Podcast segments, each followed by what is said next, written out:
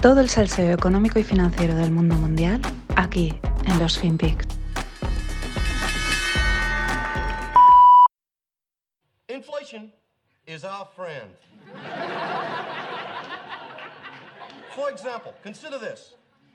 In the year 2000, if current trends continue, the average blue collar annual wage in this country will be $568,000. Think what this inflated world of the future will mean. Most Americans will be millionaires. Everyone will feel like a big shot. Wouldn't you like to own a $4,000 suit and smoke a $75 cigar, drive a $600,000 car? I know I would. But what about people on fixed incomes? They have always been the true victims of inflation. That's why I will present to Congress the Inflation Maintenance Program whereby the U.S. Treasury will make up any inflation caused losses through direct tax rebates to the public in cash. Now, you may say, won't that cost a lot of money? Won't that increase the deficit? Sure, it will. But so what? We'll just print more money. We have the papers, we have the mints. I can just call up the Bureau of Engraving and say, Hi, this is Jimma. Roll off some of them 20s. Print up a couple of thousand sheets of those century notes. Sure, the cloud of dollars will cause even more inflation, but who cares? Everybody will be a millionaire. Hola, no financieros, nueva semana y aquí estamos con Dan Aykroyd en un sketch de finales de los 80 imitando a Jimmy Carter, al presidente, y hablando de la inflación, inflación is our friend. Ahora al final dice, hey, roll up, ¿no? O sea, suelta por ahí unos billetes de 20, es espectacular. Un sketch cómico, eh, pues como siempre son los cómicos, exagerando situaciones, que resulta ser una predicción exacta de lo que sucede actualmente. Una vez más, la capacidad de imaginación del ser humano de imaginar escenarios rocambolescos, pero que acaban siendo plenamente predictivos, eh, pues bueno, y confirmando lo de que la realidad supera la ficción. Ya digo, es- ya ha pasado, ha pasado en otras situaciones, no solo con escenarios cómicos, hay libros de hace años que han predicho cosas que se han, cumpli- que se han cumplido y que eran todo, pues cosas como muy bizarras, ¿no? Pero es que el ser humano es así de fascinante. Eh, me mola por un lado porque tengo en mente una idea de podcast relacionada con esto, pero eso para otro lado. Eh, fijaos también que dice Aidan Aykroyd, no, pues eh, esto lo vamos a solucionar eh, aumentando el déficit y quién no quiere la inflación, si vamos a ser todos millonarios y quién no quiere, quién no quiere fumarse un cigarro de 75 dólares, perdón, un puro, o llevar un traje de 5.000 dólares, eso es lo que mola la inflación. Lo peor es que un economista de estos que sale en la tele español ha dicho algo parecido, que la inflación es buena. Ya digo, la realidad supera la ficción. Pero es que la, plaza, la Casa Blanca ha presentado un presupuesto multimillonario, pero bueno, billionaire, trillionaire, vamos, millions and billions por todos lados, y lo venden como es la cura para la inflación, cuando a priori, pues el problema de la inflación es que habría demasiado dinero en el mercado. A vueltas con la inflación, el debate en Twitter está servido, es amplio. Y cuando digo debate, digo el debate serio, de gente seria, no el debate de pues este mm, economista, periodista que sale por ahí, ni de lo. bueno, ni de que ahí opina cualquiera, sino un debate interesante sobre la inflación, porque la verdad, pues eh, hay bastantes eh, cosas a, a matizar, ¿no? Y bastantes dudas. Probablemente nadie sabe nada. Más allá de si la inflación es transitory or not, que es lo que se dice, y de. Y luego de, pues de aquellos que no. que no tienen ni idea y dicen cualquier cosa, o de aquellos que lo utilizan de, una- de la narrativa de una forma sesgada, porque así les cuadra con sus historias cripto y que el mundo fiat es una mierda y todas estas historias, que igual sí, tampoco no les falta razón por un lado, ¿no? Pero es como, buah, les interesa, ¿no? Les da, les da juego. Yo lo que he hecho es un pequeño resumen de, digamos, los principales puntos que yo he ido recabando de diferentes ideas respecto a la, a la inflación, ¿no? Para abrir el debate y para poner las cosas en su sitio y a partir de ahí cada uno que decida. Eh, por un lado, llevamos años con un shock deflacionario fuerte, aunque no lo parezca y aunque tampoco se diga, se asume que hay inflación, pero es verdad que hay algún economista, algún analista por ahí que es verdad que ha dicho, yo creo que hay, deflación desde hace unos un tiempo y eso se ve. Es verdad que si lo pensamos, lo que puedes hacer con 100 euros hoy respecto a lo que hacías con 100 euros hace 5 años, en muchos aspectos de la, de la vida es lo mismo, por lo tanto no ha habido inflación. Es verdad que a lo mejor eh, los restaurantes han subido más de precio, pero la comida mm, hay ahí, sí, pero unas cosas sí, otras no. Pero digamos que ese equilibrio total, pues en principio da una idea de que, de que probablemente los precios en los últimos años hayan estado bastante estables, ya digo, en, compensando unas cosas con otras. Algunas cosas disparadas, otras hundidas. Por las razones que sean, el COVID, el supply chain o la impresión de trillions, pues llevamos tres meses de inflación en los datos americanos y inflación en la cesta de la compra. ¿Por qué hago esta distinción? Porque recordemos que la inflación es una fórmula, es una formulita que dicen, pues tanto porcentaje es el transporte, tanto porcentaje es la comida, tanto porcentaje es no sé qué. Con lo cual es un poco teórica. Si tú no te mueves, gastas transporte, esa inflación no te afecta. Si tú no, no bebes alcohol, esa inflación no te afecta. La que compra, la de la comida, esa sí que nos afecta a todos. Y esa sí que es una inflación real. Por eso digo es que tenemos las dos inflaciones. También por generar debatito que mola. Pero bueno, por ponerlo en perspectiva, son 10 años frente a 2-3 meses que llevamos marcando una inflación alta. La previsión es que esta inflación se mantenga. Pero ojo, que no es lo mismo una inflación alta de un 5 o un 6% o incluso llegando a los dos dígitos, que es lo que estamos viendo, que una hiperinflación, que es lo que muchos comentan y vaticinan, que son porcentajes bestiales y en muy poco tiempo, y eso sí que es algo demoledor. Eh, gente como Jack Dorsey, el de Twitter, la hiperinflación está viniendo, ¿no? O sea, que se, que viene arriba todo por el, porque así cuela su narrativa Bitcoin, ¿no? Y es un tema interesante. Vale, es una inflación alta, pero no es hiperinflación. Eh, es verdad que si comparamos ese 5 o 6% que menciono, que ha salido en los últimos, eh, en los últimos datos americanos, con los últimos años de inflación, pues es normal que nos asuste. Lo cual también sería un síntoma de que llevamos en deflación. Estamos acostumbrados a que los precios estén bastante estables durante bastante tiempo y en cuanto han subido un 5 o un 6%, que no deja de ser alto, pues nos hayamos asustado, ¿no? No estamos acostumbrados. Que la inflación acabe alta, eh, perdón, que la inflación alta acabe siendo, acabe no siendo transitoria, que me estoy confundiendo, que la inflación alta acabe no siendo transitoria, eh, tampoco significa que sea inflación. O sea, que vayamos a tener durante un tiempo una inflación de un 5 o 6%, no es bueno, es duro, pero tampoco quiere decir que sea inflación, habrá que, hiperinflación. Habrá que ver este. Y luego que este transitorio, ¿cuánto es? ¿Tres meses? ¿Un año? ¿Dos años? O sea, el concepto transitorio, ¿cuánto es y cómo evoluciona? ¿Vale? Es decir, ahí hay bastantes dudas. También está por ver qué es lo que realmente está moviendo la inflación, ya que las alzas de los productos básicos y de alimentación, pues básicamente las hemos empezado a ver a raíz de la disrupción en la cadena de suministro y de los problemas de producción industrial. Porque por otro lado llevamos años con la barra libre de liquidez. Entonces habrá que ver también realmente qué es lo que está generando esta inflación. Los problemas, ya digo, de suministros o de, fertilizantes o el dinero que se está metiendo por todos lados. Y por otro lado, no es lo mismo Estados Unidos que Europa en Estados Unidos llevan años metiendo pasta al mercado, igual que los europeos, pero ahora han empezado a inyectar dinero desde el COVID directamente en el bolsillo de la gente. Eso sí que, pues eso sí que en principio, pues la gente tiene más dinero, gasta más, las cosas suben. Pero en Europa aún estamos esperando los fondos que nos van a salvar del COVID. Cuando nos vayan a traer, el COVID ya está más que pasado. En fin, el debate, el debate serio está abierto. Eh, mm, hay, es un debate interesante, hay muchas aristas que comentar, pero al final nadie sabe nada.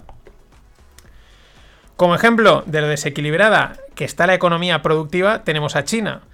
Además, eh, como la fábrica del mundo que es, y pese a que no nos podemos fiar de todo lo que nos dicen, sí que podríamos tomar como referencia algunos de sus datos industriales. Ya digo, eres la fábrica del mundo, consumes y produces bastante materia prima, mucho producto, pues es normal que quizás sea una fuente primaria donde medir la posible inflación o lo que pueda pasar, ¿no? Hasta que hasta que realmente dejamos de depender de ellos si es que algún día pasa. Pero bueno, ¿qué datos industriales han sacado? Producción diaria de aluminio en mínimos desde julio. Producción diaria de acero en mínimos de 4 años. Esto estaba subiendo y de repente se ha desplomado. Por una cosa que hemos comentado en el Stone Sambola y tal. Eh, sí, sí, la gente te va pagando los precios altos hasta que hay un momento que dice, pues ya no te lo pago. O sea, yo ese precio no te lo pago. Y entonces automáticamente cae. Pero por otro lado, la producción de carbón en máximos desde marzo del 2015 producción de carbón en máximos. Que es uno de los temas de la energía, ¿no? Es como que no había carbón, por lo tanto los precios suben para arriba, etcétera. Pero seguimos, vamos ahora ya con los alimentos que están creo que están relacionados en parte con el carbón. Por otro lado tenemos los fertilizantes siguen disparados y el impacto de estos en el precio de los alimentos es directo, o sea, lineal totalmente. Ahora, recordemos que, que el gas natural es necesario para producir fertilizantes. Por lo tanto, si el gas natural sube, esto también está visto, pues sube el precio de los fertilizantes y sube el precio de los alimentos. Y al mismo tiempo, la falta de carbón es la que puede haber disparado la demanda de gas natural y por lo tanto disparando su precio. Sin embargo, si ahora por el dato que ha salido parece que China está en máximos de producción de carbón, esto debería relajar la presión sobre este y en consecuencia sobre el gas natural y en consecuencia sobre los fertilizantes y en consecuencia sobre las comidas. En fin, es un buen puzzle y estoy hablando del caso de China, luego habría que ver Estados Unidos, habría que ver tal, pero también por tomar alguna referencia. Eh, volviendo, resumiendo, si la inflación de los alimentos, que es al final de momento la que nos preocupa de toda la inflación, porque esa sí que es la, la jodida, las otras al final la puedes capear de alguna manera u otra. Si la inflación de los alimentos viene del alza de materias primas básicas, que a su vez viene de los problemas de la cadena de suministro, el punto es que la relajación de, la tensión en materias primas como el carbón, pues podría acabar en una relajación de todo el sistema de materias primas y con ello del precio de los alimentos, que digo que es como el que a mí me parece más preocupante sin que los otros no dejen de serlo. Eh, por lo tanto, aunque aún nos quedasen unos meses de subida de lo que nos llevamos a la boca para comer, pues eh, bueno, quizás venga una relajación y esto se está anticipándolo. No lo sé, pero es por poner un poquito de esperanza, por favor. El desajuste ha sido y está siendo muy grande, así que no esperemos tener la explicación fácil de todo esto y menos la solución sencilla a la vuelta de la esquina. Seguiremos comentando. Y bueno, yo lo que le pido a Elon Musk es que esté una semana fuera de Twitter, que se tome una semanita de descanso, que se vaya con su hijo con un nombre impronunciable, que son letras rarísimas, y que no la líe durante una semana para que pueda hablar de otros temas, porque es muy difícil no comentar lo que él comenta en Twitter. Es que el tío es una máquina, es que es imposible, o sea, es imposible. Así que esta semana en la sección Elon Meets Twitter o Elon se lo pasa bien en Twitter, Elon y Twitter, como lo queráis decir, pues bueno, aparecía Bernie Sanders, el político de más izquierdas, conocido, digamos, que hay en Estados Unidos, a decir que eh, hace falta, que es el, lema de todos los políticos de izquierdas, hace falta que los ricos paguen más, ¿no? Y entonces aparecía Elon Musk que le dice, eh, me cuesta olvidar que sigues vivo. Así, literalmente. O sea, me cuesta olvidar que sigues vivo como dándolo por muerto. Tío, es que es la hostia. Pero es que eh, luego, la siguiente tuit de Elon, a continuación le decía, ¿quieres que venda más acciones? Bernie, di la palabra y yo vendo más acciones. Vamos, desatadísimo como siempre. Al paso de esto aparecía Michael Barry, por, ya por separado, no entraba en la conversación, pero ha salido a decir eh, algo que muchos, pues de alguna manera piensas, ¿no? Dices, hostia, este Elon muestra muchas ganas de vender las acciones, o sea, está como cogiendo cualquier excusa para decir, yo vendo, yo vendo. Claro, te surgen las dudas. ¿Se habrá cansado de Tesla? Igual con SpaceX y ir al espacio y expandir la conciencia del ser humano tiene bastante. Eh, o es que ve Tesla tan sobrevalorada que le cuesta no vender y hacer caja, eh, es simplemente un pronto que le ha entrado, está jugando en internet, o está intentando contrarrestar el hipotético gamma squeeze que comentamos Greg y yo en el Stone Sun Bola de la semana pasada. Bueno, eh, Elon Musk es un tío divertido y desconcertante al mismo tiempo y lo echaremos de menos el día que se retire de Twitter porque seguro que un día coge y dice a tomar por saco. Lo mejor para cerrar esta parte es el primer comentario que, aparece a esto que os he, eh, que os he dicho de, Elon y Bernie, que es una periodista de Wall Street Journal. Y dice, hola Elon, soy Alison Prank, soy periodista del Wall Street Journal, nada más y nada menos. Y dice, eh, ¿tienes algún comentario más sobre estos tweets que le has lanzado a Sanders? ¿Estás prevé, ¿Prevés vender más acciones? Eh, por favor, replica aquí o escríbeme un mail ya os digo que definitivamente el periodismo clásico va como pollo sin cabeza.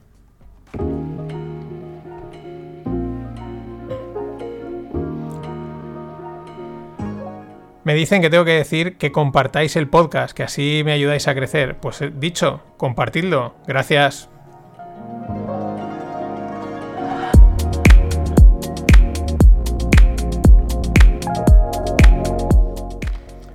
Es verdad que se ve que ayuda bastante a crecer y cuantos más seamos, mola más. Pero es que a mí se me olvida decir, oye, compartidlo, darle like y esas cosas. Se me olvida literalmente. Yo estoy a, lo, estoy a lo que dice Elon, a lo que dice Elon. Bueno, vamos con una startup que se llama Tiki. es holandesa y funciona al contrario que Bizum. Bizum es la aplicación de pagos aquí en España a través de los bancos que te envías, pues eso, a partir de 50 céntimos o de 10 céntimos. Pues nada, instantáneo, cada país hay una. Bueno, la clave, el tema de Tiki es que eh, en lugar de usarse para pagar, se utiliza para pedir dinero. Ojo, Bizum también lo permite, pero la verdad no conozco a nadie que lo haya usado. Y aquí es donde entran las diferencias culturales y lo curioso, sobre todo desde una perspectiva mediterránea. O sea, Tiki es holandesa, la gasta en Holanda, tiene 6 millones de, inscritos de los 15 o 20 millones que son, o sea, una barbaridad, y la gasta todo Dios para pedir dinero. Resulta que los holandeses son capaces de pedir dinero para cuadrar las cuentas con un nivel de precisión inaudito, pero de eh, cosas realmente que a nosotros nos cuesta entender. Porque esto, cuando lo aplicamos a las relaciones de pareja o en menor espacio y tiempo a las citas, da lugar a situaciones como las que cuentan en el artículo que os dejo en la newsletter, que es de, Chataca. Eh, eh, por ejemplo, el chico que le pide a la chica los 5 euros de los dos cafés que se tomó cuando quedaron. O quien pide los 0,25 céntimos de los, eh, los 0,25 euros eh, es decir, 25 céntimos, de la suscripción de Netflix que corresponden a la película que vieron juntos, ¿no? Está como dado por hecho que quedan y si en la segunda cita ya no ha, pasado nada, pues entonces le envía la facturita de, oye, en estas citas he pagado yo y me debes tanto, ¿no? Incluso está quien pide los 200 euros del alquiler proporcionales al tiempo que han pasado en el piso. Lo peor de todo esto es que esto está aceptado, es que les parece normal. Y a mí lo que me parece normal es que les encante España, porque aquí todos vamos con el dinero por delante, o sea, a pagar y ¿qué me vas a dar? Venga, déjate de historias. Eh, hay un dicho que dice que cuentas claras conservan amistades, pero a mí permitidme dudarlo. Y en el punto, en el mundo cripto, pues la SEC el, el, fin de justo el viernes rechazaba el ETF de Bitcoin al contado que proponía la firma Banek.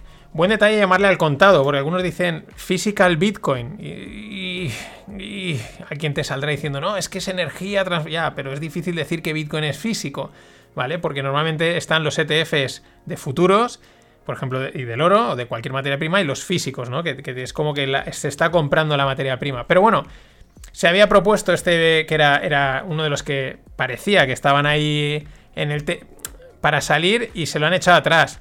Eh, tras el rechazo, Banek, que es la firma de ETFs, pues va a hacer como ProShares, va a lanzar uno de futuros.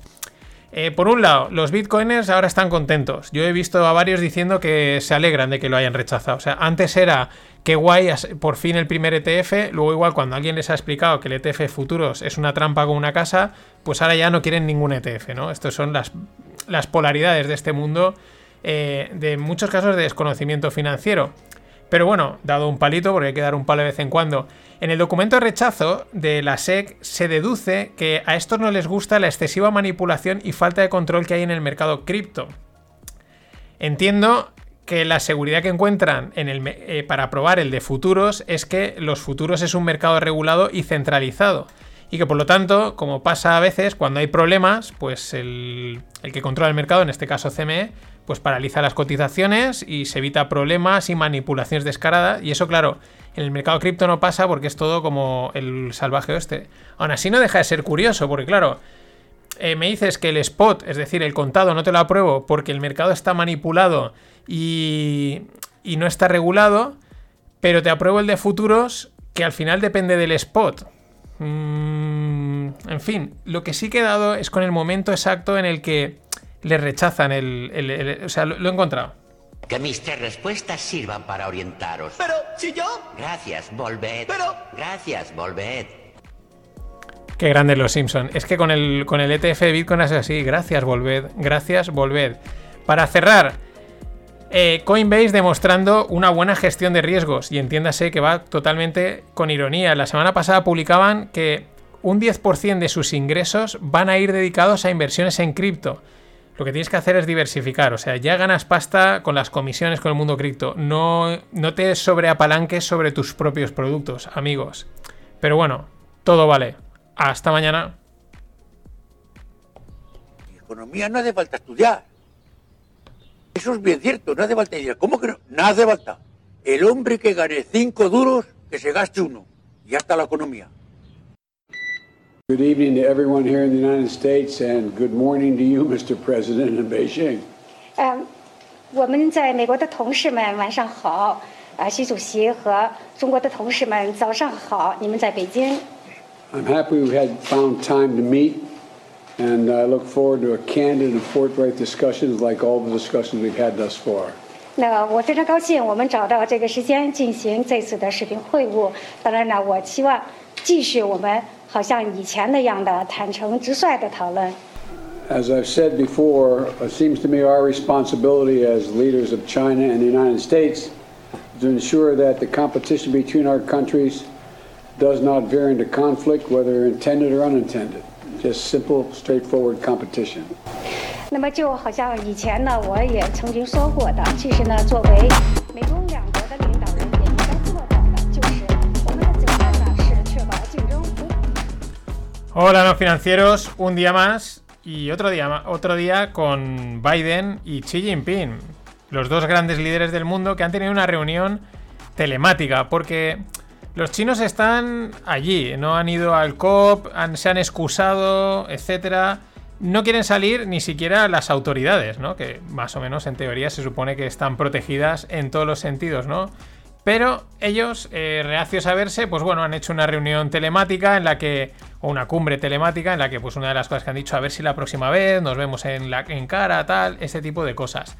Lo que es interesante es si veis el vídeo, que evidentemente os dejo un enlace en la newsletter, eh, es la postura corporal de Xi Jinping. Primero enfocan solo a Biden cuando ahora está hablando, pero luego se alejan un poco y se ve la pantalla donde está Xi Jinping. Tiene la cabeza ladeada a la izquierda, mm, a mí me transmite como un cierto incredulidad, como este tío que me está contando, ¿no? O sea, bueno, sí, dime lo que quieras, ¿no? Además, se hay un momento en el que Xi Jinping es como que quizás se da cuenta de la postura que tiene, que no es la correcta, porque está, yo creo que está mostrando eh, lo que él, cómo está percibiendo la situación y, se pone recto, ¿no? Se pone otra vez de frente y, y, pues bueno, para mostrar esa seriedad. Pero el primer momento es como muy de, bueno, ¿no? Como cuando te hablan así no te lo crees y estás como con la cabeza ladeada mm, diciendo, va.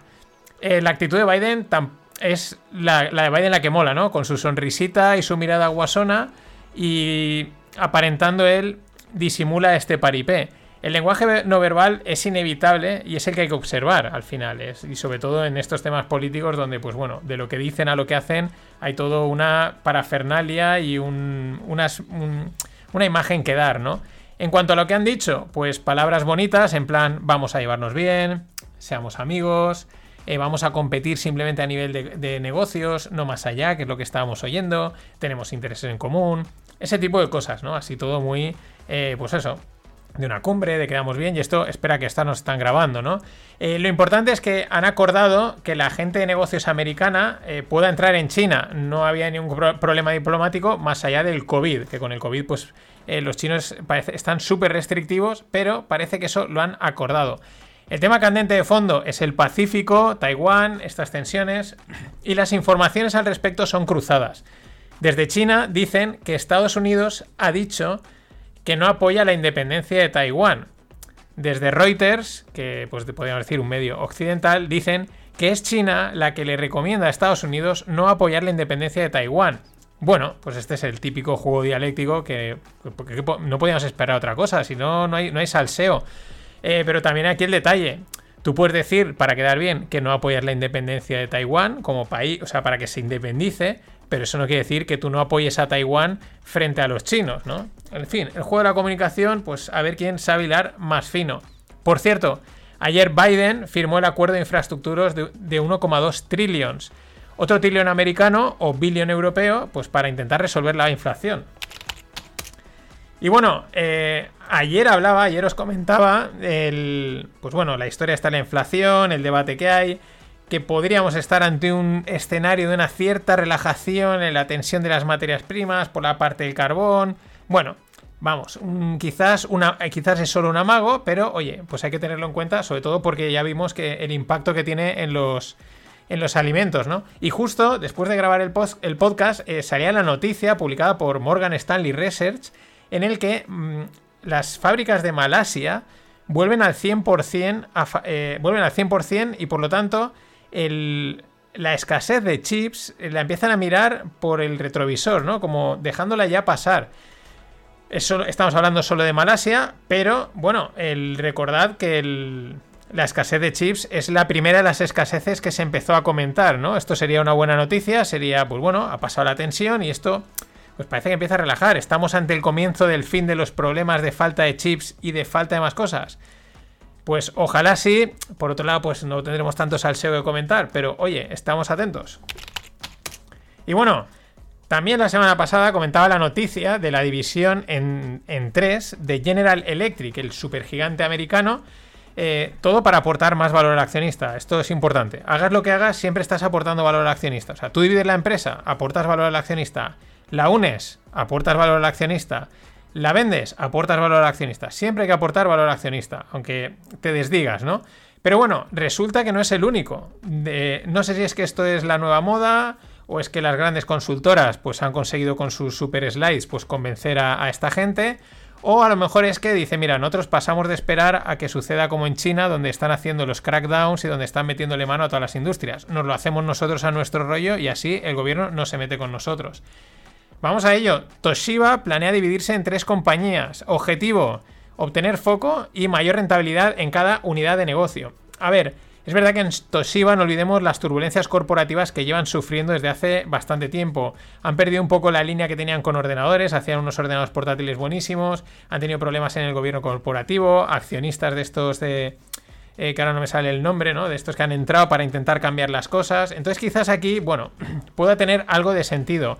Pero también Johnson Johnson, el supergigante eh, americano, planea dividirse en dos. Eh, por un lado el negocio farmacéutico y por otro lado el de, productos de consumo.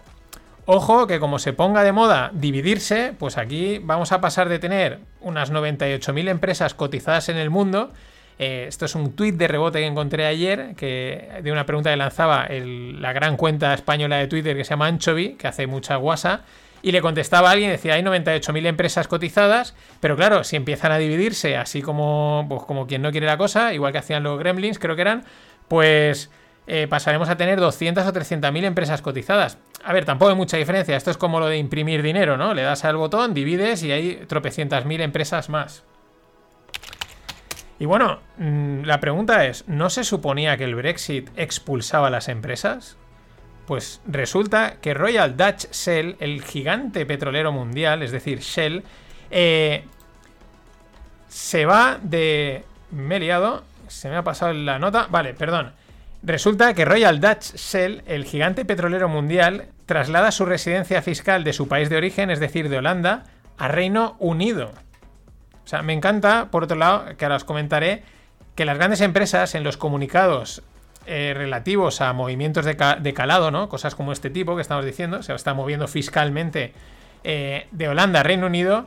Eh, su discurso no se diferencia del de un discurso un político. Ellos dicen, por ejemplo, que están simplificando para fortalecer la competitividad de Shell, que además así pues pueden repartir más a los accionistas, conseguir las emisiones cero, que el Chief Executive, o sea, es decir, el CEO y el, y CFO, que es el Financial, se van a ir a Reino Unido, pero que no se preocupen las autoridades que van a seguir cotizando en Ámsterdam. Es decir, no os preocupéis que cotizamos aquí, el dinero se lo llevan los ingleses. En fin, eh, y es curioso porque además Holanda es un país conocido también por tener una fiscalidad bastante laxa, pero si el de enfrente me da más, mejor fiscalidad, pues yo cojo las maletas y me voy. ¿Qué te crees?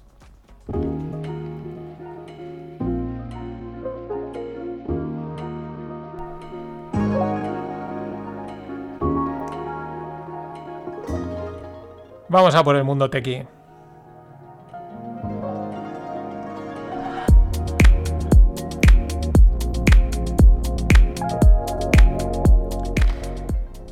Este fin de semana, eh, justo este fin de semana pasado, nuestros amigos de PLD Space presentaron su cohete Miura 1 totalmente ensamblado en Madrid. Digo nuestros amigos porque el año pasado entrevisté a uno de sus fundadores, Raúl Torres, en Los Rogle, las charlas que hice y que retomaré en cuanto saque tiempo, tranquilos.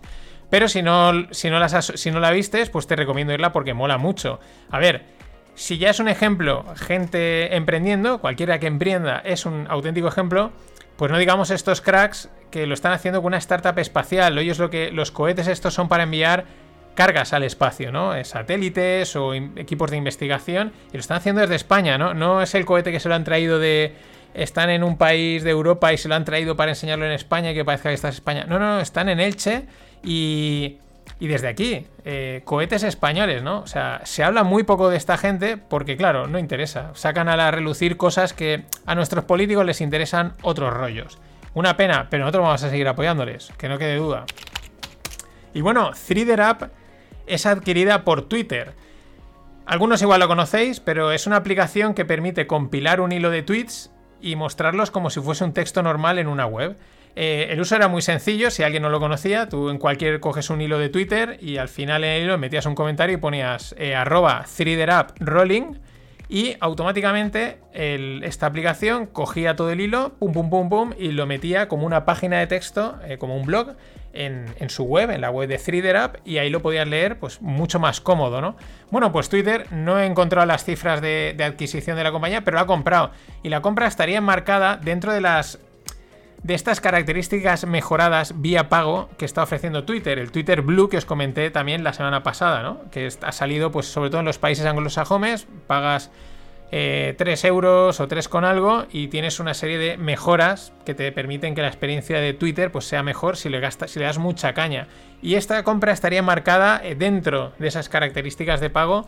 Las cosas como son, este ha sido un buen movimiento de Jack, porque la app está Mm, de puta madre y sí que la metes ahí con el pago, en fin, buen, buen movimiento de Twitter, las cosas como son. Y vamos con cripto. Noticia que publicaba eh, José Luis Cava, el analista de mercados financieros, también muy divertido oírle muchas veces, y dice que un 11% de los americanos mayores de edad habría dejado su trabajo durante el último año para dedicarse al trading de criptomonedas. Esto, señores, es un market top de libro. Esto ahora son el trading de criptomonedas, pero hace años fueron el trading de acciones. Y cuando mucha gente se dejaba el trabajo porque pensaba que se iba a forrar con las acciones, pues eso era un símbolo de market top, de tope de mercado matemático, ¿no? Y, al mismo tiempo, evidentemente, es una auténtica locura. Pero bueno, veremos a ver. Y como el metaverso es un término que ha ganado popularidad gracias al, a lo cripto, ya se hablaba de él y tal, pero bueno, el tema cripto es el que lo ha vuelto a, sacar, ¿no? Por las transacciones, toda esta historia, la descentralización. Luego ahora ha llegado nuestro amigo Mark Zuckerberg a, darle otro impulso, ¿no? Desde el lado más tradicional, podríamos decir, porque ya Facebook es difícil considerarlo como algo novedoso. Bueno, pues dos noticias. Me ha salido un gallito, ¿eh? Seúl será la primera ciudad en el metaverso. O sea, el propio gobierno es el que ha anunciado la incursión, la inclusión de varios servicios locales en este espacio, este lugar o como lo queramos decir. Eh, servicios como una zona turística o un campus de la ciudad. A ver, la, oficina turística es algo muy manido siempre, ¿no? O sea, todos los pueblos, los ayuntamientos, eh, las ciudades enseguida montan una, oficina turística en cualquier sitio. O sea, hay que hacer algo, pon una oficina turística. Ahí en medio campo, pon una oficina turística, que sepan que estamos. Es como decir, hey, aquí estamos. Y aquí pues no ha sido distinto en el metaverso, oficina turística de Seúl. Ya miras, ¿para qué? Si te le puedes descargar toda la información. Pero bueno, hay que poner una oficina turística sí o sí. Si no, no eres. Si no, no eres un buen municipio. Y siguiendo con el metaverso, Barbados será la primera nación soberana con una embajada en el metaverso también está en conversaciones para incluir propiedades digitales soberanas, ¿no? Como realmente ser el primer país eh, en el metaverso. Eh, todo legalmente, porque los expertos dicen que la embajada cumplirá con las leyes internacionales y con la Convención de Viena. O sea, aquí eh, se hace todo como Dios manda, ¿no? Yo lo que veo es la situación esta, ¿no? O sea, digamos una conversación entre, entre dos colegas y uno dice, oye, ¿qué haces esta tarde? Dice, pues mira, voy a ponerme la Fórmula 1, un colacao y a pedir papeles en la embajada de Barbados. ¿Te apuntas? Y otro dice, no, no, que me pillas en Seúl. Pero mañana nos vemos en casa de, Zuckerberg, ¿eh? No, no, faltes. Hasta mañana. Always look on the bright side of life. Always look on the light side of life. you know, in conversations that I have with airlines and uh, people who are our customers and partners, is is all about leisure travel. But as business travel comes back, you start to see customer-facing travel as a reality. Internal travel, not so much. You wouldn't do get 300 people in a room somewhere just to talk about your own company. So I think there's moderation. In the end, we'll see business level not coming back to the same level that it was. Hola, no financieros. Este que vimos será Michael Mibach. Se nota ahí que es alemán porque tiene ahí, dice Airlines, que es, tiene ahí un A que es muy de, de alemanes, ¿no? Pero bueno, eso es lo de menos. Este es el CEO de Mastercard y está hablando del business travel, del viaje de negocios. Muy interesante porque es uno de los temas que unos decían que si se recupera, que si no se va a recuperar, que está tocado para siempre. Y claro, mm, pues yo de un tío que trabaja, o que es el CEO de Mastercard y de los pagos, pues me fío. ¿Por qué? Porque el dinero lo dice todo, todo pasa por ahí y, y es interesante. ¿Qué es lo que comenta? Pues que ha hablado pues, con aerolíneas, con colegas y tal, y el viaje de placer lo ven, dicen esto se va a recuperar o se está recuperando, lo que no ven tan claro es el viaje de negocios. Eh, porque sí, ¿no? no eh, ven claro un viaje de negocios que es necesario ir a la ciudad, al país que toque, hablar con proveedores de estas historias. Pero lo que dice, juntarse 300 personas en una ciudad para hablar de la empresa, ¿no? Pues, bueno, para. Pues como un evento así de, estos de, postureo empresarial, que no lo ven, que ni ellos lo ven, ni los colegas, ni nada, porque bueno, pues al final, oye, eh, te ahorras pasta y, para adelante, ¿no? Pero bueno, muy interesante, ya digo. Eh, yo me fiaría a esta gente que les da igual, ellos lo que quieren ver es dónde está la pasta y si, si van a cobrar o no. Y bueno, el lío de Nord Stream 2. Ya sabéis, el gasoducto que va desde Rusia hasta Europa entrando por Alemania y cruza el Mar del Norte. Bueno, pues ayer los teutones suspendían la certificación de este gasoducto. Eh, porque la subsidiaria que tenían que constituir en Alemania no cumplían los requisitos. Bueno, esto es como a perro flaco todos son pulgas, es decir, eh, hay no, falta gas, está subido de precio, a ver si esto lo abrís ya y nos podéis enviar más gas y así baja el precio, y ahora llegan los alemanes y eh, lo paralizan, paralizan la certificación. Bueno, se presta a especulaciones, ¿no? El lío ruso, Europa, tal, yo aquí diría que, eh, y algunos probablemente los conozcáis, los alemanes con las normas son mega estrictos. O sea, mm, igual puede haber alguna tensión política detrás, no digo que no, pero esta gente es tan estricta con las certificaciones, con las normas, que si había una coma mal puesta, creedme que han dicho para atrás, para atrás. Esta coma aquí no está bien puesta. No, es que el gasoducto que mide, imagina, que no sé, miles de kilómetros, mide medio milímetro de más. O lo recortas o no te lo certifico. Son así los alemanes y eso es una cosa buena que tienen, ¿no?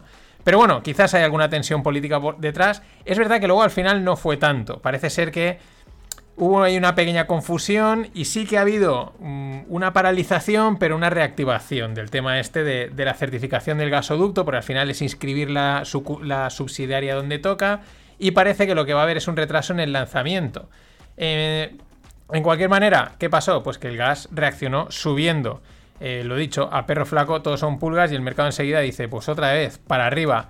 Eh, pero ojo, porque últimamente, lo que os comentaba el otro día con la inflación, eh, se mete todo en el mismo saco. El gas está subiendo. Vale, eh, ¿dónde?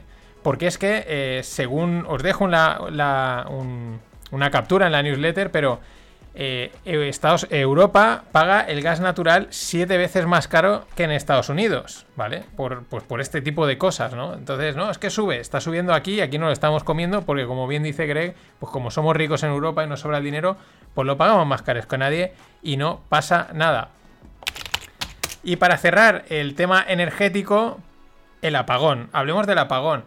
Esto, igual que se dice que Evergrande no va a producir contagio, pues tenemos el apagón es imposible. Han salido ya varias noticias, eh, Austria eh, alertando, los suizos alertando, gente también muy previsora, muy precisa en sus cálculos. Eh, aquí salió un programa que aún no he podido ver de, Iker Jiménez y todo el mundo, ah, pero eso, pero eso va a pasar, ah, eso qué va a pasar, ¿no? En fin, el, no pasará, el, estos son historias. ¿Por qué lo digo? Pues porque la empresa Trafigura, que es una, son traders de commodities, operan pues materias primas, ha avisado que prevén eh, severos cortes, cortes severos y, digamos serían apagones en perdón, a lo largo de Europa en este invierno. Eh, yo a los teóricos, a los economistas, a los investigadores, pues te fías a medias, ¿no? Porque no tienen skin in the game, ¿no? No, no, no, están mojados. Es muy fácil escribir un artículo y decir, pues esto va a ser así, así y tal cual, ¿no? Sin embargo, a los traders, pues plena confianza. Eh, porque esta gente tiene skin in the game, es decir, están metiendo su dinero en lo que dicen. Y esto es importante. Ojo, no son como JP Morgan y Goldman Sachs, que son traders y vendedores. Entonces dicen una cosa para conseguir otra en el mercado y entonces sacar pasta, ¿vale? No, no, no. Este tipo de gente eh, que son. Que, pues que no tienen que colocarte a ti las commodities porque simplemente las están operando. Pues cuando dicen algo esto es porque algo ven en el mercado o algo saben. Pero bueno, eh, lo dicho, a tener siempre en cuenta, sobre todo a la gente que tiene skin in the game, que, mm, que se está jugando pasta cuan- con lo que dice. Y bueno, la Replication Crisis. Voy a explicar esto que es porque es una información que ha salido en el Financial Times y es súper interesante. Todo empieza en el año 2005, cuando el profesor de medicina de Stanford, John Ioannidis, eh, publicó un ensayo eh, que se, llamaba ¿Por qué la mayoría de los resultados de las investigaciones son falsos?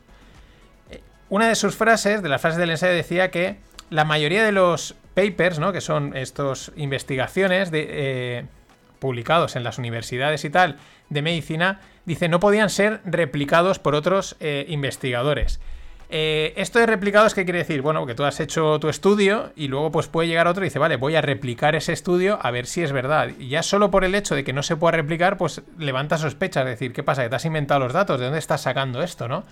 Esto fue en, 2000 en 2005. Ya se empezó a extrapolar a otras disciplinas, a decir, bueno, pues si esto está pasando en el, en el campo médico, hablemos de otros campos. Y claro, aquí entran las finanzas. Y justo ha salido un artículo en el Financial Times que el profesor Campbell Harvey eh, dice que al menos 400 supuestas estrategias que baten al mercado y que todas han salido de papers de este estilo, pues que en realidad no lo hacen. ¿Vale? Lo cual, claro, eh, aquí dos cosas, ¿no? Al final dices, pues no pueden haber tantas estrategias que sean la leche, ¿no? Pero luego el debate, el debate está abierto porque han salido también una firma de análisis de cuantitativo diciendo que no, que no sé qué, que sí. Bueno, pues la verdad, la posverdad, la anteverdad, siempre está ahí. Siempre hay debate, ¿no? Está bien. Pero para mí lo que viene a resaltar esto es un problema que hay en la universidad con el tema de las publicaciones. Tienen una necesidad de publicar y casi una obligación. Por un lado, porque es prestigio. Cuantas más publicaciones, parece ser que más prestigio. Tanto la universidad como los docentes, ¿no? Tienen que publicar X eh, investigaciones porque así eh, les dan puntos y toda esta historia. Claro, al final eh, se investiga pues por, por investigar, ¿no? Hay que, hay que generar investigaciones y pues esto llega a decir, oye, si es que esto está investigado, bueno, pues pues haz lo que quieras, pero sácate una investigación de donde sea, ¿no? Eh, o acabar investigando lo investigado de lo investigado de lo investigado de lo investigado, ¿no? Esto es interesante y problemático, de lo que muchas veces no se habla, pero está ahí. Y luego, no, es que este paper dice, este otro paper dice, bueno, pues también hay que ponerlos, al final hay que dudar de todo, desgraciadamente. Y bueno, hoy en la sección Tener la cara más dura que el cemento armado, o también llamada Todo vale, que en los últimos tiempos en temas de finanzas y mercados, todo vale, tenemos al gobernador del Banco Central del Líbano, el señor Saiz. Bueno, el tema es que este señor lleva mucho tiempo eh, bajo escrutinio. Bueno, esto es normal dado el cargo que tiene. Eres el gobernador de, de un banco central, pues es normal que la gente esté con lupa. Pero además estás en un país como el Líbano, que ha tenido bueno, el Líbano arrastra siempre problemas, unas veces bélicos, pero también financieros ha tenido bastantes problemas, con lo cual es normal que estés bajo la lupa, tío. Bueno, pues el colega llega, encarga una auditoría para auditarse, no cita el nombre de la empresa auditora y él eh, presenta los resultados diciendo que está todo bien, que, está todo correcto, que no ha habido pasado nada y que confíen en él. Pero así, con toda la cara. Yo creo que este está metido en Tether. Y darle las gracias a A, creo que es A, pero Bustamante Gaitán, los apellidos, lo he visto en el mail. Gracias por la caña y la gilda y la caña y la gilda. Eh, a tu salud. Vamos con el mundo tequi.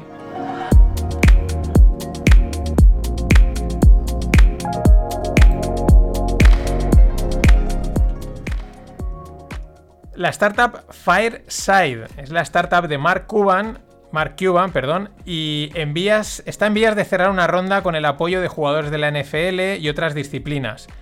Eh, hasta aquí nada raro. No, bueno, bien, pues Mark Cuban saca una startup, tal, vale. Lo que me llama la atención es la funcionalidad que ofrece esta startup o esta app. Es, es una plataforma para que personajes públicos emitan en directo audio o vídeos. Y además se incorpora un, un mayor abanico de herramientas de edición, ¿no? Para editar ese vídeo a posteriori y luego publicarlo en otras redes. Y digo, pero no sé, si yo juraría que esto está inventado, o sea, no sé, al final es un Instagram que lo puedes emitir en directo, o un Facebook Live, o, cualquier cosa hoy en día la puedes emitir en directo, luego te guardas el vídeo y lo editas en un editor.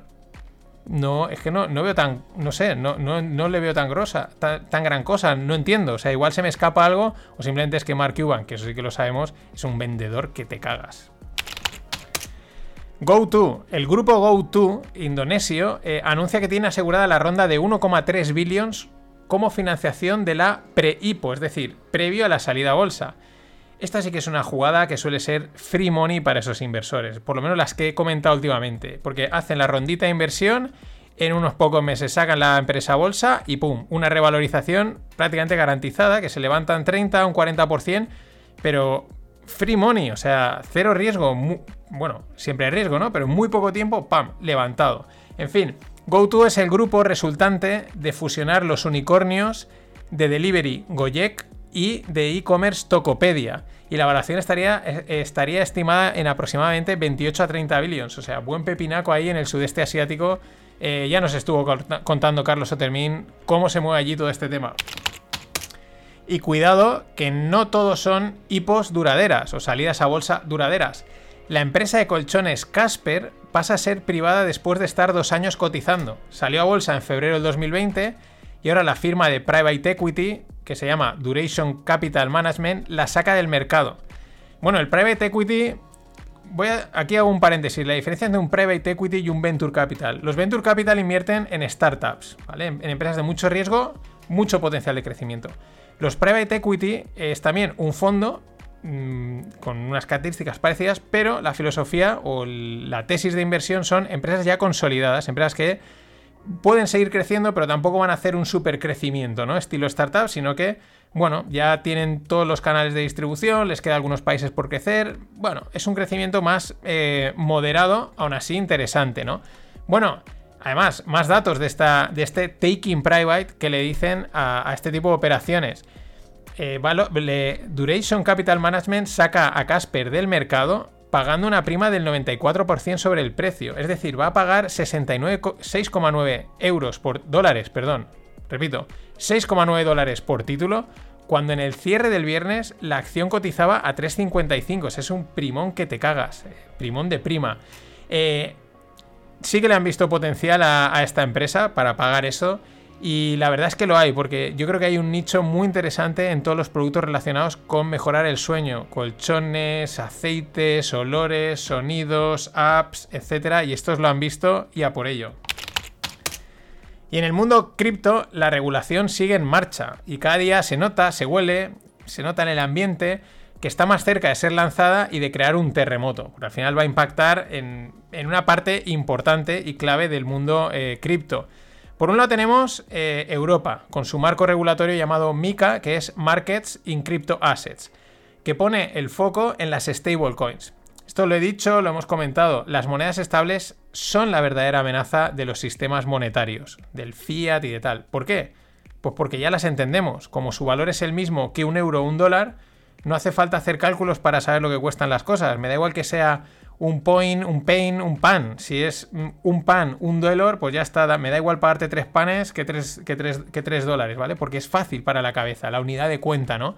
Y luego además que son estables. Y es que esto resulta que a la gente le gusta un montón. No sé por qué. O sea, es decir, que tu dinero valga hoy lo mismo que mañana y que pasado, es una cosa que a la gente le mola. Entonces, este es el problema la, o la ventaja y el, la amenaza para los bancos centrales de las stablecoins. Y bien, pues Mika está al caer. Pero es que por otro lado tenemos a los americanos con la SEC. Y como bien explica Dumber en su gran newsletter, a la SEC se le pueden criticar muchas cosas. Es lenta, es política, es discrecional, sirve a, sirve a los poderosos. Ahora, lo que no se le puede criticar es que es predecible. Muy predecible. Porque primero, el playbook que de la SEC es, son tres pasos. Primero, eh, los, mm, pues los gerifaltes de la SEC pues, hacen algún comentario en público, algún statement, opinan aquí, allá, y ya es como, uy, están hablando del tema, están detrás de ello. Después, ya empiezan a sacar, eh, pues eso, statements oficiales, ¿no? Con políticas, con ya algo más escrito, por así decirlo, en la web, en alguna nota y tal. Y por último, el tercer paso es que, pues como bien pone, se crujen los nudillos y van a muerte, ¿no? Bueno, pues el otro día ya lanzaron, estuvieron el segundo paso, porque hicieron ya, han hecho ya un, un statement, un comunicado, que no me salía la palabra en español, disculpad, un comunicado ya oficial, publicado en la web y tal, y van a por el tercero, van a por el DeFi y van a por las estables. Por no decir que de todos los comentarios entre líneas, incluyendo el otro día cuando rechazaban el, ETF de Banek o alguna cosa, eh, tú los lees y parece que ponga Tether. Tether, Tether, Tether, Tether. ¿Por qué? Porque es que Tether es el, aceite que lo engrasa todo y lo que si cae, pues se lía gorda, el terremoto. Por eso siempre han pasado de Bitcoin, esta es mi teoría. Siempre, ah, esto no importa, tal, no nos importa. ¿Por qué? Les ha venido perfecto para que, para que el pueblo mire al dedo mientras ellos apuntan a la luna. Y hablando de monedas que se entienden fácilmente, mucho ojo con las meme coins, que igualmente no hace falta explicarlas, ni hace falta, como a veces dicen de otras monedas, que hay que leer y leer y estudiar, porque es que tienes que aprender la moneda muy bien. No, la gente sabe lo que son en milésimas. Sí, una meme coin, una chorrada, he gastado 20 pavos y tengo 400 millones de yosis. Y la gente las compra por la gracia y sin miedo a perderlas o a gastarlas. Pues esto es una tontería. Jijiji, jaja, toma, dámelas, pam, no sé qué. Y claro, ojo que esto se parece más a adopción de lo que a veces nos venden. Y la noticia es que el eh, AMC, la, cadena de, de teatros y de cines, va a aceptar Dogecoin en unos 90 días y está trabajando en aceptar Shiba Inu Coin. A mí esta decisión en realidad me parece un acierto por una razón, porque eh, AMC fue una de las meme stocks junto con GameStop, eh, tuvo su gamma squeeze y hombre, pues una meme stock aceptando meme coins es que me parece, vamos, como no había podido pasar antes. En fin, hasta mañana. Que invierta su puta madre. Well, the vaccines are very good news and uh, the supply constraints will be largely solved as we get out into the middle of next year. And so we'll be limited by the logistics and the demand. Hola, no financieros. Vamos a cerrar la semana con un podcast metiendo un poquito el dedo en la llaga, porque aquí he hablado de vacunas, he hablado de Bill Gates, pues nos mojamos un poquito, ¿no? Que de vez en cuando está bien, está bien jugar en la línea, ¿no? Hay que jugar siempre en las líneas. Bueno, Aquí teníais a Bill Gates diciendo que las vacunas son buenas y que los problemas de la cadena de suministro estarán sobradamente solventados a mediados del año que viene, a mediados de 2022. Aquí dos detalles. El primero, eh, no lo podéis ver, pero os lo dejo en la newsletter, el vídeo en el que tiene este discurso. Y si os fijáis, cuando dice lo de los problemas de la cadena de suministro, traga saliva, se acaba, se queda así callado, traga saliva y continúa, ¿no? Yo creo que la mentira es tan grande que la boca se le queda seca. Pero vayamos al caso 2. Vamos a asumir que no miente.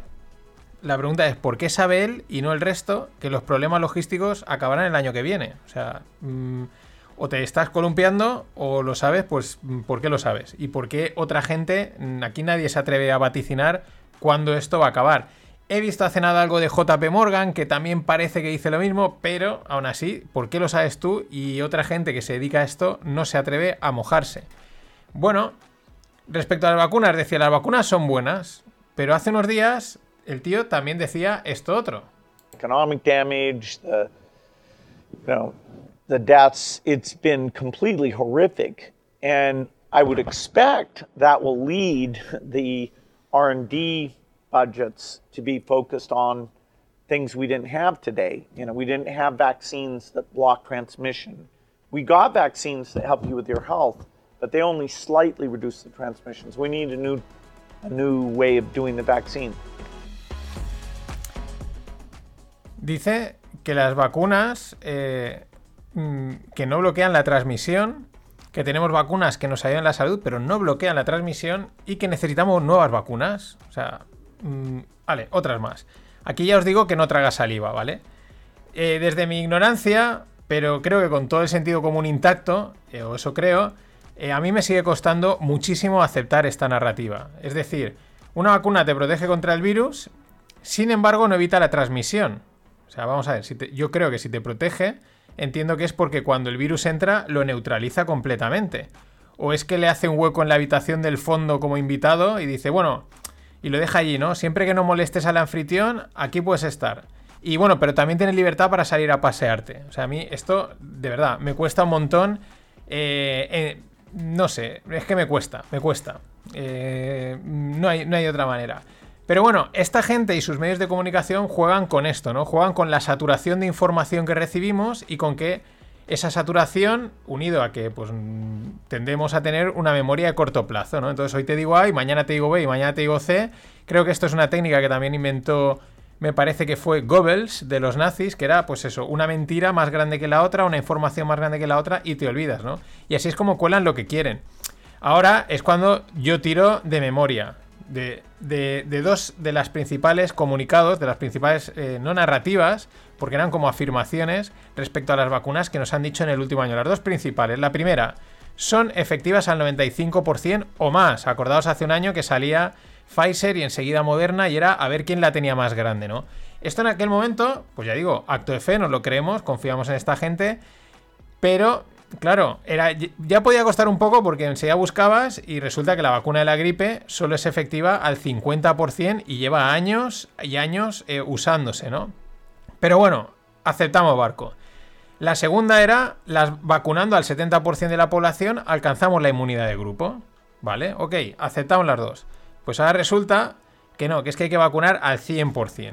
Y que encima hace falta dosis de refuerzo. Y además pinta que de forma indefinida la dosis.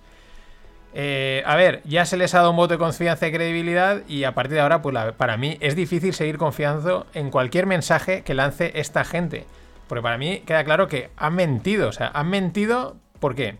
Han mentido para que la gente se vacune. Sabían que si decían que la vacuna era menos efectiva de lo que han anunciado, la gente no se vacunaría. O diría, para un 50 o un 60, pues paso, ¿no? ¿Sabían eso? ¿O pensaban en eso? ¿O si hubieran dicho desde un principio que hay que vacunar al 100%, ¿qué pasa con la gente? La gente hubiese dicho, pues, pues ¿cómo que el 100%? Pero esto qué locura es, ¿no? La pregunta es ¿por qué mintieron? Y probablemente, ¿por qué siguen mintiendo? Luego tenemos al colmo de los engañados, que es un discurso que últimamente se oye bastante, ¿no? Que es la gente que se cree que se ha vacunado por el bien común. O sea, esto es comunismo puro y duro, ¿no? Cuando alguien te dice, no, es que hay que entender el bien de la sociedad, el bien común, es un comunista, pero disimulado, ¿no? Un, un- como se dice, un corderito con piel de lobo, ¿no? No, un lobo con piel de corderito, perdón, ¿no? Eh, vamos, o sea, la gente, todos somos egoístas y tú te vacunas por tu propio bien, porque tú crees que te va a salvar eh, a ti y a tus familiares, y es por egoísmo puro y duro. No pasa nada, señores, pero que no te cuenten el rollo de, ah, es que eh, es, es por el bien común. Nada, rollos de esos. Para mí, el mejor meme y que resume lo que debería ser esto de si te vacunas o no, es uno que vi hace varias semanas. Lo he buscado, no he podido recuperar la imagen, pero es una conversación, digamos, entre los amigos. No sé si tenéis aquellos que os gusten los memes, la imagen esta del tío que se ve de perfil con barba rubia, ¿no? Entonces uno le dice al otro, mira, he decidido que voy a vacunarme porque considero que la ciencia ha avanzado, necesito protegerme, bla, bla, bla, bla, bla. Y el otro le contesta, bien dicho, me parece cojonudo. Dice, yo sin embargo no voy a vacunarme porque no confío en bla, bla, bla, bla, bla. Y el otro le contesta, haces bien, adelante. Y ya está. ¿Quieres? Bien, ¿no? También, pero que no te cuenten rollos. Eh, rollos, porque de verdad, teorías conspiranoicas no faltan y yo soy tan escéptico con ellas como con los discursos oficiales. Al final no te crees a nadie, solo te crees en lo que tu sentido común, que igual está distorsionado, te dice. Ahora, lo que tengo clarísimo, pero claro, clarividente en estos últimos semanas, meses, eh, es que esto es un negocio obsceno como nunca hemos visto. Pero obsceno. O sea, acaba, digamos, la campaña de vacunación y pildorita. Y ahora el rollito otra vez de todos y las dosis. Es un negocio obsceno, haya lo que haya detrás. Ah, y como era de esperar, tras acabar el COP26, es decir, la reunión esta de las Naciones Unidas del cambio climático, están empezando a reactivarse las alarmas de COVID en toda Europa. ¿Por qué? Pues no lo sé. Pero veremos si se atreven a joder otra Navidad. Lo bueno es que ante las élites del mundo con sus discursos bonitos, vacuos y terroríficos, recordad el no tendrás nada y serás feliz, pues surge, surge gente del apestado pueblo, ¿no? Gente mundana, ¿no? Como somos todos los que estamos aquí, eh, pues eso, eh, el pueblo, ¿no? Gente llana, llena de sentido común y llena de sentido del humor. Y claro, es que me he dado cuenta de que los no financieros, pues hemos creado, o he creado, pero vosotros me imagino, por lo que me decís, os ha molado, eh, me he dado cuenta que hemos creado un panteón pagano de dioses. Tenemos a los abuelos de la economía, auténticos dioses, que, su, que, no hace que, no hace falta estudiar economía. Tenemos a Huerta de Soto, bueno, este tiene nivel, ¿no? Y su que invierta su puta madre. O tenemos el reciente incorporado Ismael Clemente con su Environmental, pero sí o sí de pueblo. Dioses paganos, pero eh, que son una referencia, o sea, son un anclaje, un faro. Nos guían y nos ayudan a mantenernos en el más estricto el sentido común sin perder un ápice de sentido del humor. Por eso los pongo. Casi es para recordatorio, ¿eh? que no se te vaya, ¿no? Para no caer en este mundo happy de narrativas utópicas y bien quedas que nos caen por todos los lados. Bueno, pues hoy por casualidades de la vida, porque son casualidades, incorporamos a dos nuevos dioses. Dos, dos auténticos genios. Al primero lo voy a llamar el hombre del campo, porque no he podido averiguar más y pues por el vídeo parece pues que está en un campo. Igual algunos ha llegado, lo habéis visto ya, eh, si no tenéis el vídeo en la newsletter. Pero voy a poner lo que dice, es que es... Es un dios.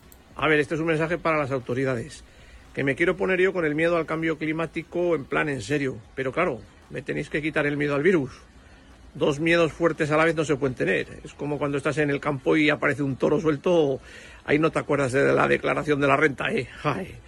tenéis que quitar uno. Eh, yo quitaba ya el tema de la pandemia. Yo creo que está rentabilizado. Sí, mira, menos Miguel Bosé y muchos médicos que no lo dicen, está vacunado ya todo el mundo. Y luego al, palillo de sacarnos cera de, la oreja ya le habéis sacado rendimiento eh, con el PCR. Eso ha sido el trocomocho. Eh. Eh, no investigará esto, ¿no? Joder, ahí se ha ganado dinero. Eh. Está rentabilizado el tema. Yo lo dejaba en una gripe mala eh, y para adelante. Y nos ponemos ya en serio con el tema del cambio climático, que es interesante, pero en plan en serio, con estampitas de Greta y lo que haga falta. Y luego una cosa, yo el tema del miedo al apagón o al colapso, esto lo dejaba para el año que viene. Sí, demasiado, ¿eh? Que la gente se va a cansar un día, se va a dar la vuelta y va a ir con la mano abierta, ¿eh? Que, la gente tiene un límite. Mira la Revolución Francesa, eh, que soy el rey, que soy el rey, sí, sí, pero con tu cabeza voy a hacer un balón. cuidado, eh, cuidado con el miedo, eh. Cuidado con el miedo, que eso es como un tigre que no come, que va por ti. ¿Sí o no? Menudo genio, dice estampitas de Greta Thunberg. Eh, ya el, miedo este del apagón, pasarlo el año que viene. Claro, es que, lo que tú vas a un restaurante y no te dan el primero, el segundo y el postre golpe. Te dan uno, luego después, para que pues, lo disfrutes, saques los matices, aproveches el momento, cada cosa tiene su tiempo, claro, están, se están saturando, o sea, todo de golpe. ¿eh? se acaba el mundo por el cambio climático, la violencia de género, todo, ¿no? Hombre, esto es el sentido común. Oye, déjame disfrutar del miedo, déjame explayarme, ¿no? No me satures, no me satures. Vaya auténtico crack, entra directo al panteón de los dioses no financieros. Y la segunda incorporación le voy a llamar el de la inflación. Es un vídeo de TikTok. Yo no tengo TikTok, pero me llegó por Twitter, que es donde llega todo. Y atención, que este también tampoco tiene pérdida. Habla de la inflación, otra, otra, de, la, otra de las turras. He hecho un vídeo sobre que el dinero no pierde valor, pero yo creo que si no acumula 50 retrasos mentales se entiende perfectamente lo que quiero decir. Tú si tienes 100.000 euros en el banco, en 5 años seguirás teniendo 100.000 euros. Pierde valor el dinero si lo vas a tener allí 10, bueno, 10 tampoco tanto vas a perder, ¿eh? Pero 20, 40 años, los que defienden, no, es que el dinero hay que moverlo, no sé, se piensan que ellos con 20.000 euros van a generar millones. Por eso te graban todos sus putos vídeos en pijama, en casa de sus padres y con un móvil de 50 euros. Representa que si tú tienes 100.000 euros es también porque sabes generar más ingresos. Si solo tienes 100.000 euros por tenerlo, esos 100.000 euros dan para lo que dan. No te vas a hacer multimillonario con solo 100.000 euros invirtiendo. A menos que seas un listillo de TikTok que habla sobre cripto. Estos son riquísimos. Todos los fondos de paredes blancas y móviles de 5 euros, eh, eh, pero son riquísimos. Si no demuestran nada es porque no necesitan demostrar nada a nadie, ¿eh? Solo por eso. No porque sus padres les hagan leche con galletas todas las noches. Si inviertes dinero es porque tienes y te sobra ese dinero. Si solo tienes, por ejemplo, una, una herencia de 100.000 euros, no esperes allí convertirlo en 500.000 euros. O sea, estamos tontos. Y esto es no, el dinero siempre hay que invertirlo si no pierde valor. Pero, pero ¿qué te has fumado? Perderá valor para ti porque no tienes ni puta idea de generar más dinero.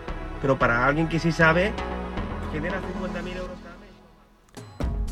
Otro, otro dios, porque hace una reflexión muy interesante, porque últimamente es, vale, una, lo he comentado esta semana, una cosa es la peri- hiperinflación, tal, pero eh, tu dinero, tu dinero se devalúa en el banco, ¿no? Ese ansia que te meten para que inviertas, ¿no? Porque al final hay comisiones, hay dinero que ganar, mételo aquí, mételo allá, que yo comisiono y saco pasta. Y es lo que dice, al final, si tienes 10, 20, 30, 40, 50 mil euros, una cantidad así, y la tienes 5 o 10 años en el banco, pues se te devalúe a un 2, a un 3, a un 4, a un 5% anual, vas a seguir siendo igual de pobre ahora que dentro de 10 años. Es duro, pero es así. ¿No te vas a hacer millonario? Tampoco.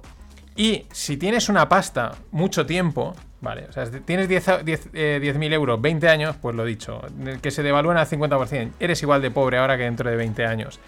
Pero hay otro tema que comenta que está muy bien. Dice, oye, es que tú el dinero que estás generando, lo que tienes que hacer es generar ingresos. Y ese dinero nuevo que generas, que entra en tu casa, bien ganes más o menos, de alguna manera está compensando al devaluado antiguamente, porque es dinero inflado. De alguna manera te compensa. Por eso tampoco este rollo de la inflación, sí, la inflación existe, sí devalúa el dinero, pero ojo, porque hay otras cosas por ahí que se hacen de forma automática que te están compensando, están protegiendo un poquito. Y luego está la historia esa. Claro, si tienes mucha pasta, hablábamos de 100, 200 o cosas así, y la dejas muerta en el banco 20 años, pues la razón es porque tienes muchísimo más dinero invertido en otros sitios. Y te puedes permitir que ese dinero se devalúe. Así que... Eh, ese es el tema. Me ha molado también muchísimo. Tiene otros vídeos guapísimos que con este rollo explica cositas que no se suelen decir con mucho sentido común y mucho humor. Así que a todo el mundo calma con la turra de la inflación. Que si fuese hiperinflación de verdad, es tan rápida y veloz que casi nadie estaría a salvo. Y cualquier otra inflación más o menos contenida, pues lo que dice este tío, o sea, al final mm, unas cosas por otras. Y si tienes dinero, al final lo vas a invertir y en el momento lo inviertes te proteges contra la inflación. Tampoco hay que ser tan extremistas.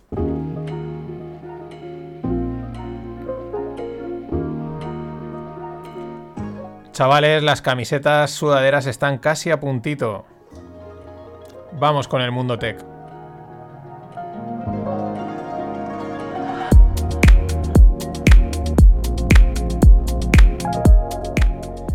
Y en el mundo tech voy a hablar de una sola cosa, porque eh, me ha molado. Esta semana descubría Piggy, la startup cripto Piggy. Eh, la descubría gracias a la newsletter de Joaquín Mencía, la newsletter que se llama It's Probably Obvious. Eh, donde, pues bueno, todas las semanas envía pues startups que el tío va descubriendo por ahí. Se ve que dice, bueno, pues voy a descubrir startups, ¿no? Y bueno, yo también os digo, siguiendo su consejo, no os aconsejo suscribiros a la newsletter porque, como él mismo dice, su madre no lo haría. Y las madres, pues cero discusión a lo que ellas dicen. Pero bueno, Piggy ofrece eh, préstamos colater colateralizados eh, con Bitcoin. Es decir, puedes pedir dinero, pones Bitcoin y como respaldo garantía, ¿no? Para que te den el préstamo. Eh, vale, oh, qué guay. A mí me viene perfecto para explicar otro caso más de, de que las ramas no te impidan ver el bosque en el mundo cripto.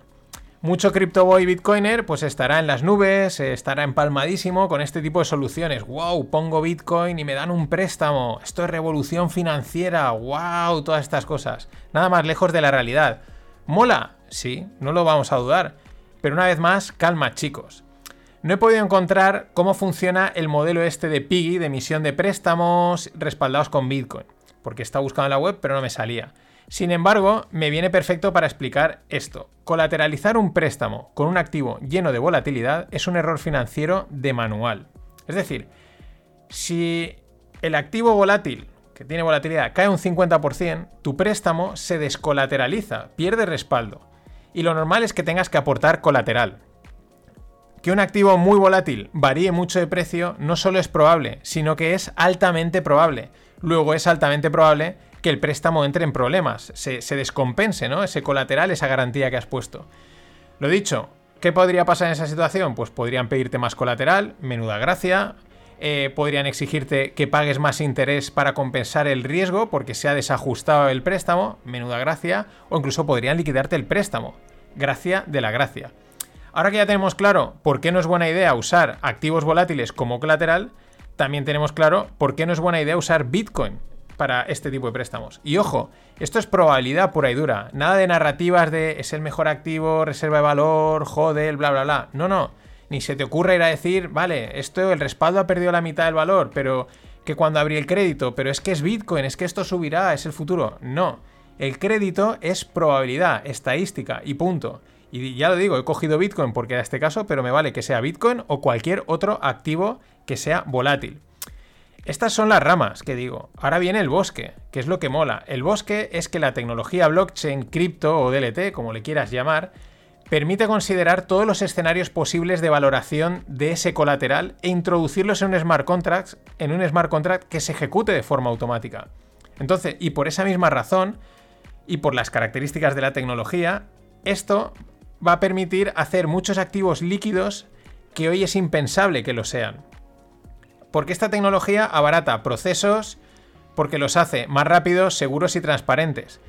Repito, no es que sea Bitcoin Ethereum, no.